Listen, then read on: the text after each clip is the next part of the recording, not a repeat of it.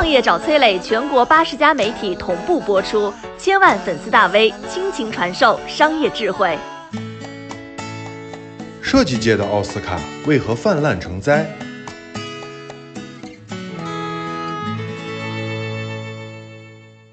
今天呢，跟大家聊一个设计界的大瓜——德国红点奖。这可是全球最知名的设计类奖项啊，被称为是设计界的奥斯卡。设计师们把这个奖项视为终身荣誉啊。但是最近大家发现了一点蹊跷，这个红点奖在中国怎么满大街都是啊？哎，有些人做了个统计，结果让人是大跌眼镜。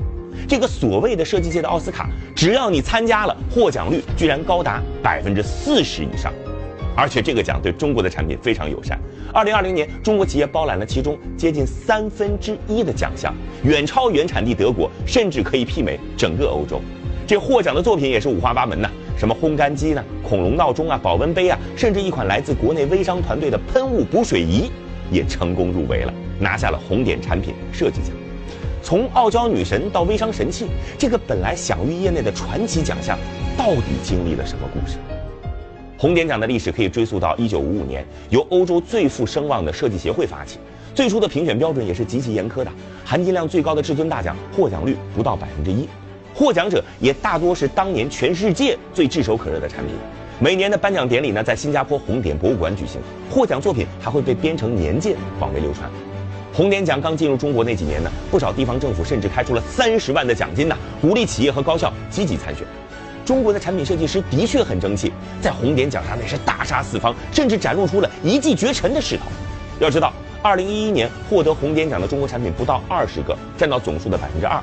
到了二零二零年，这个数字飙升到了一千七百零三个，占比高达百分之二十八。大家不知道的是，这突飞猛进的成绩背后其实大有猫腻。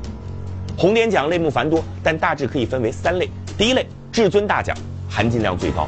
第二类最佳设计奖难度降低很多，一年会有上百件作品当选。第三类设计概念奖含金量最低，二零一六年有五千二百一十四件作品申请红点奖，其中获得设计概念奖的就有一千三百零四件，获奖率高达百分之二十五。所以很多公司啊，只是拿了一个末流奖，宣传的时候却说自己拿了红点大奖，混淆视听。那么按理说，一个严谨的大奖应该爱惜自己的羽毛啊，怎么会设置这么多的奖项来稀释自己的含金量呢？原因很简单，为了赚钱。红点奖各个环节都是要收费的，而且套路十足。咱们就拿报名来说吧，越晚报名，报名费越贵。早点报名，报名费两百七十欧元；晚点报名，报名费就会上涨到四百五十欧元。另外呢，参赛作品如果是视频，再加一百欧元的资料费。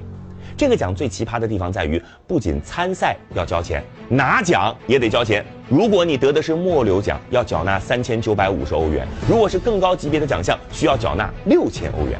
主办方规定了，拿了奖不算数哦，只有交了钱，你才能真正获得证书。这整场比赛下来，获奖者大概要支付三到五万的人民币。贴心的主办方专门在官网上为中国选手开辟了一条支付宝的付款通道。有人统计过了，二零二零年红点奖参赛作品六千五百件，光是报名费就收一千多万，再加上后期的各类收费，一年狂揽几千万，那是不在话下。而且呢，在国内哦，还出现了红点奖的代办机构，这个代办机构是干啥的？相信你懂的。你说这明显的智商税，中国企业为啥还要手拉手的去组团刷奖呢？很简单啊，这红点奖带给品牌的好处那是实打实的。咱们去电商平台搜搜看。得过红点奖的手提箱能卖到两千九百九十八，淋浴的花洒敢标价一千，就连平时卖两百块钱的空气炸锅也秒变七百九十九。就这样，品牌和主办方一个愿打一个愿挨，红点奖也就这样走下神坛，变成一个花钱就能入围的门面奖项，在中国更成为了电商新消费品必备。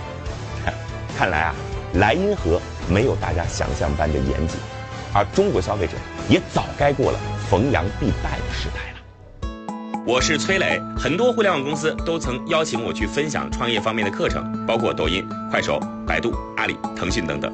我把主讲内容整理成了一套音频课程，里边包含如何创业、如何做副业、优质项目剖析等等，相信啊会对您有所帮助。